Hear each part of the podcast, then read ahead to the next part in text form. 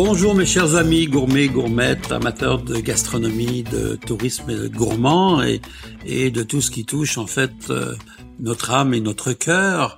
Je vous salue au combien je suis heureux d'être avec vous aujourd'hui. Philippe Mollet au microphone.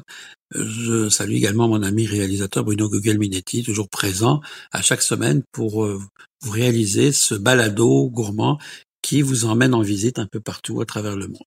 Aujourd'hui, je vous parle du ramadan. Vous savez que le ramadan a commencé le 22 mars et va se terminer le 20 avril. Évidemment, c'est une période faste et, très importante pour les musulmans à l'égard du prophète. Donc, il y a aussi dans cette période un peu particulière, il y a des règles qui sont des règles à respecter au niveau de des repas et qui, qui sont aussi assez difficiles pour certaines personnes. Euh, je dois vous dire aussi que pour avoir euh, parcouru le monde à plusieurs reprises, j'ai eu l'occasion de vivre dans des pays arabes au moment du Ramadan. C'était toute une expérience pour ma part, surtout quand on casse le jeûne à la fin de à la fin de la journée, quand le soleil se couche et que les gens sont pressés d'aller manger. Là, c'est de la course folle. Je me rappelle de cette course folle dans les rues de Rabat ou de Casablanca, en petit taxi, parce que c'est comme ça qu'on les appelle. Euh, c'était un peu la folie furieuse. Alors, qu'est-ce qui se passe pendant cette période? Eh bien, normalement, le ramadan nous permet de manger avant le lever du jour, d'interrompre les repas et de fumer et de boire jusqu'au coucher du soleil. Donc, c'est une période de jeûne, appelons-le comme ça, où les, musulmans vont euh, par respect, on va dire, pour le prophète et prendre cette période pour la prière, le jeûne et, et continuer quand même leurs activités, ce qui peut amener quand même des contraintes dans certains métiers pour l'avoir vécu notamment en cuisine, de voir tous les gens qui pouvaient pas goûter parce qu'évidemment le prétexte était qu'on fait le ramadan. Bon, des fois ça arrange certains, des fois c'est pas vrai. Par contre, il y a des abus au niveau euh, alimentaire. Et euh, pour avoir discuté à plusieurs reprises avec des nutritionnistes, on dit ben on est partagé dans le fait de manger beaucoup, beaucoup, beaucoup avant le lever du jour. Quelquefois, il y a des gens qui se lèvent la nuit, hein. donc euh, on va manger énormément. Et puis après, bon, on mange pas de la journée, on mange le soir. Et en, quelque sorte aussi, euh, certains spécialistes vont nous dire que le jeûne, ça fait du bien, ça a des, intérêts. Alors, on va manger quoi? Ben, on va manger surtout des, produits riches en glucides, c'est-à-dire en sucre, en, en force, en vitamines, les dattes les figues vont être très très importants et on va manger beaucoup de fruits. Donc pour se donner cette force, on va manger évidemment de l'agneau. On est prisé en agneau, en mouton aussi, il faut pas se le cacher. On va manger un produit aussi qui m'a surpris beaucoup. Par exemple, au Maroc, on va manger des escargots riche en protéines, donc on va manger des escargots. Puis on va manger des tagines, on va manger du couscous, on va manger enfin des semoules, des petites salades de betteraves, de carottes et ainsi de suite. Donc on va manger aussi une nourriture riche et grasse la plupart du temps, donc toujours avant le lever du soleil et après le coucher du soleil. Alors, la particularité aussi qu'on a quand on va dans ces pays, on est, on est très fort sur les soupes. La soupe harira ou la chorba, qui sont des soupes un peu particulières, à base de légumineuses. On va les manger, assaisonnées avec la tomate, avec euh, parfois des épices. Donc, c'est une soupe consistante. Et elle a pour but, cette soupe, de casser le jeûne. Donc, c'est très important lorsque le soleil se couche. Et pour les, je dirais qu'en ce moment, c'est plus facile pour les musulmans qu'en été. Parce qu'en été, le soleil, il se couche tard. Donc là, euh, c'est encore l'avantage que me disait je discutais hier avec des musulmans qui me disaient, ben c'est plus facile pour nous en ce moment parce que le soleil se, se couche quand même plus tôt qu'en été, ça peut être 10-11 heures, donc faut attendre, faut attendre longtemps. Alors, on va servir cette soupe et on la sert avec des dattes, avec du jus de citron, et bien sûr, on va prendre aussi également le thé vert, ce qui est extrêmement important, de prendre du thé, euh, de thé vert qu'on prend chaud et très sucré. Hein. Je ne sais pas si vous avez déjà vu comment euh, le thé qui est servi euh, au Maroc, par exemple, est, chaud et, sucré, surtout sucré. C'est incroyable de, découvrir ça. Il y a aussi les pâtisseries, donc toutes ces pâtisseries orientales riches en miel que l'on va découvrir aussi, que les gens vont consommer abondamment et puis, euh, évidemment, les musulmans, pas d'alcool, hein, on s'entend? Ça, c'est en pratique. Parce que des fois, il m'est arrivé de voir quand c'était caché que passer le, passer le jeûne, on se rattrapait pour les, les journées perdues. Les seuls à qui il est permis de ne pas faire le jeûne sont les malades, les femmes enceintes ou les femmes ayant leurs règles, par exemple, durant la période du ramadan. Donc, sont excusés, mais devront quand même le reprendre normalement en temps normal. Donc, reprendre ce temps qui leur a été permis, euh, comme je dis, pour les malades, où là, ben là, c'est un peu différent, donc ils ne sont pas obligés de faire le ramadan.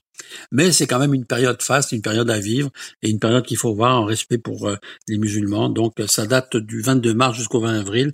Je voulais absolument vous parce que il m'est arrivé, comme je vous dis, de, le vivre et c'est assez particulier.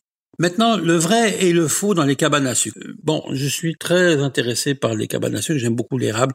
C'est un produit qui me fascine à tout point de vue, euh, avec lequel on, est encore là. On, on, ne se rend pas compte de tout ce que l'on peut faire avec l'érable et on le consomme malheureusement trop souvent dans le temps des sucres et puis on l'oublie après. Ce qui est intéressant aussi, c'est de voir comment la popularité demeure importante au niveau des Québécois, notamment lorsqu'on parle du temps des sucres et d'aller dans la cabane à sucre. La cabane traditionnelle, j'en ai visité une il n'y a pas très longtemps, il y a une semaine et demie. Euh, il n'y avait pas d'électricité, il y avait un, sol en terre battue. C'est une cabane familiale.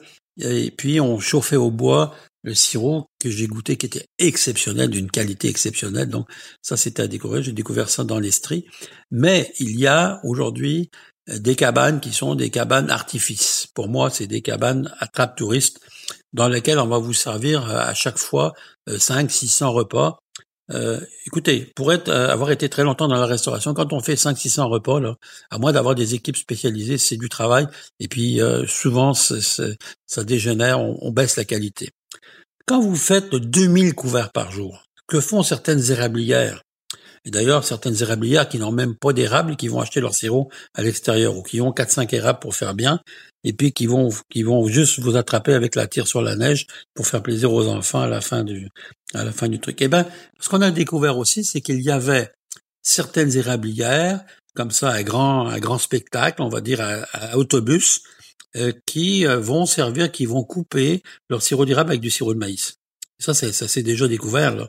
Euh, donc, moi, je dis toujours, allez dans des, cabanes à sucre où il va y avoir une histoire où vous êtes capable de parler aux propriétaires puis qu'ils vous fassent voir les érables. Bien sûr, aujourd'hui, la plupart de ces érablières ont des tubulures pour récolter l'eau, euh, l'eau d'érable, la sève, parce que euh, le, côté traditionnel, même s'il existe encore, hein, il y a encore quelques cabanes qui ont encore les chaudières accrochées au, à l'arbre, et avec le chalumeau, puis qui vont récupérer l'eau, puis qui vont bouillir. Mais il y en aura de moins en moins parce que c'est compliqué. Il faut les ramasser. Il faut souvent les ramasser avec le tracteur. On les ramasse plus avec les chevaux, très rarement. Donc c'est quand même assez un peu plus compliqué. Au niveau de l'hygiène aussi, quand on a des grandes érablières, ben on est sûr de la qualité lorsque ça vient avec les, les tubulures. Donc c'est beaucoup plus facile. Alors qu'est-ce qu'on vous sert dans une cabane à sucre euh, à grand volume? Ben on va vous servir de la soupe au pois qui est souvent délavée. On va vous servir du jambon, qui est du jambon façon de parler, mais qui plus de l'épaule compactée euh, de, porc avec euh, de la tiraille à l'intérieur, qui est pas nécessairement de la bonne qualité. On va vous servir des omelettes euh, avec souvent encore là des œufs qui sont congelés, jaunes et blancs. Euh, vous voyez, vous voyez comment ça perd de l'intérêt là. Et puis euh, bon, euh, quelquefois de la tourtière, quelquefois des crotons, quelquefois les oreilles de Christ qui sont achetées la plupart du temps. Donc il n'y a pas vraiment d'intérêt. Non mais c'est parce que je, je, vois ça là, puis je vois mon réalisateur qui opine du bonnet, mais il n'y a pas vraiment d'intérêt pour ma part au niveau de la gastronomie, si ce n'est que se dire bon qu'on fait le temps des sucres, mais Faites-vous donc une cabane à la maison, vous aurez un meilleur résultat, puis vous n'allez pas être déçu avec des faits volars qui ont été achetés de toute façon et que vous pouvez faire la même chose, vous les faire vous-même. Donc, je veux pas euh, dénaturer la chose, mais je veux simplement de dire qu'à un moment donné, les grosses usines à bouffe, là, puis là j'entends, j'emploie un terme péjoratif volontairement, les grosses usines à bouffe qui vous font croire, qui vont vous faire euh, découvrir la, la fête de l'érable, ben c'est pas tout à fait ça. Donc, euh, ayez des réserves par rapport à ça, puis sachez que le vrai et le faux, des fois, se mélangent, mais qu'on est plus près du faux que du vrai. Et enfin, euh, à quoi vous attendre avec les premiers légumes, puisqu'on arrive euh, moitié avril? Ben, Là déjà, on va voir dans les marchés maintenant les premiers épinards qui vont sortir, les premiers radis qui vont arriver. Ce sont les premiers légumes auxquels on peut s'attendre. Les asperges très bientôt, d'ici 15 jours, 3 semaines. Toutes les petites pousses, les salades, bien sûr, les fines herbes. Donc la ciboulette commence aussi facilement.